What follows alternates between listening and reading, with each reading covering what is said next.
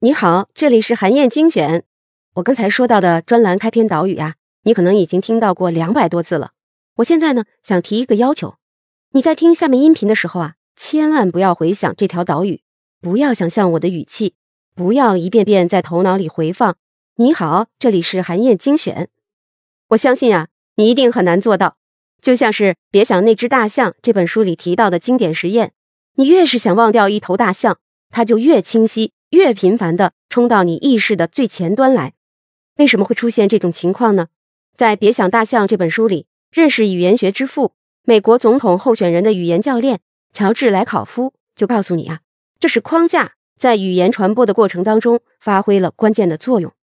框架呢，指的是一种无意识的思考方式，比如人人都知道欠债要还钱，孩子要孝顺父母，熟透了的果子会掉到地上。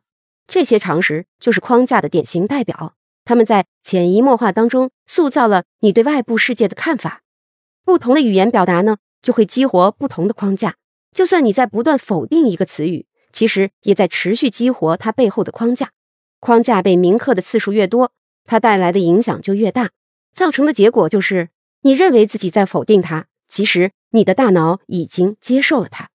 可以说。掌握了框架的力量，就控制了信息的入口，抢占了影响力的高地。作者就讲到了这么一个例子：小布什总统上台不到一个月，就宣布要在任期内大幅度减税。但是啊，他并没有使用以前的“削减税收”这个词，而是创造了一个新词“税收缓解”。在很长的一段时间里呢，这种说法几乎每天都被媒体反复提起，慢慢的就成为了一种公众常用的说法。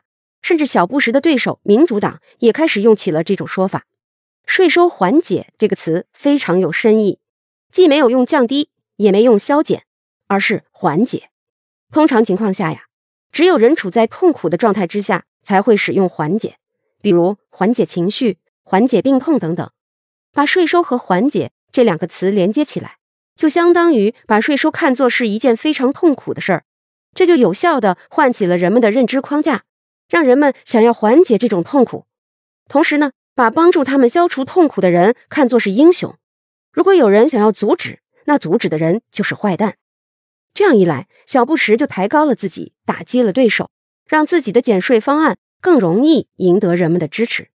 所以啊，要想把你的观念传达给别人，让他接受，就要通过语言把他带进你设置好的框架，替换掉他头脑中原有的框架。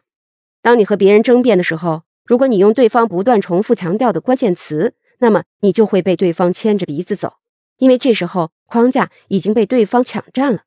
无论你怎么说，都是在加强对方的观念，破坏自己的观点。所以，千万不要使用对方的语言来阐述问题，而是要用自己的话说出自己想要刻进对方脑子里的框架。比如，你在一家旅游公司工作，十一就快到了，你们公司呢想做一个促销的活动。其他旅游公司的宣传语可能是“国庆大酬宾”，国内线路全部五折，你就不能在这个框架下和对方比拼谁更便宜，他五折你就三折，这样就掉入了别人既有的框架。你需要重新创造一个框架，你可以制定这样的宣传语：“两人同行，一人免单。”这个新框架好处显而易见。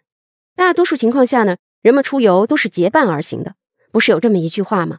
旅游最重要的不是目的地，而是与谁同行。两人同行，一人免单，能切中大多数出游者的现有需求。反正是两个人以上一起旅行，一个人能免单，多好的事儿啊！虽然仔细算算，从价格的角度来看还是五折优惠，但是你跳出了对手的宣传框架，既不用在价格战上越陷越深，同时更重要的是，你通过新框架塑造出了新的规则，用户不再问人家五折，你几折呀？而是会想，我可以免费带女朋友出去玩了。框架能带来截然不同的心理感受，让别人更容易理解你的观点，接受你的提议。如果你不仅能自己有意识的多使用框架，还能敏锐的从别人的语言当中分辨出框架，这样就能不轻易被煽动、被影响，成为一个更明智的人。好，以上啊就是我为你分享的内容。我在阅读资料里为你准备了本期音频的金句卡片。欢迎你保存和转发，更欢迎你在评论区留言分享你的精彩观点。韩燕精选，明天见。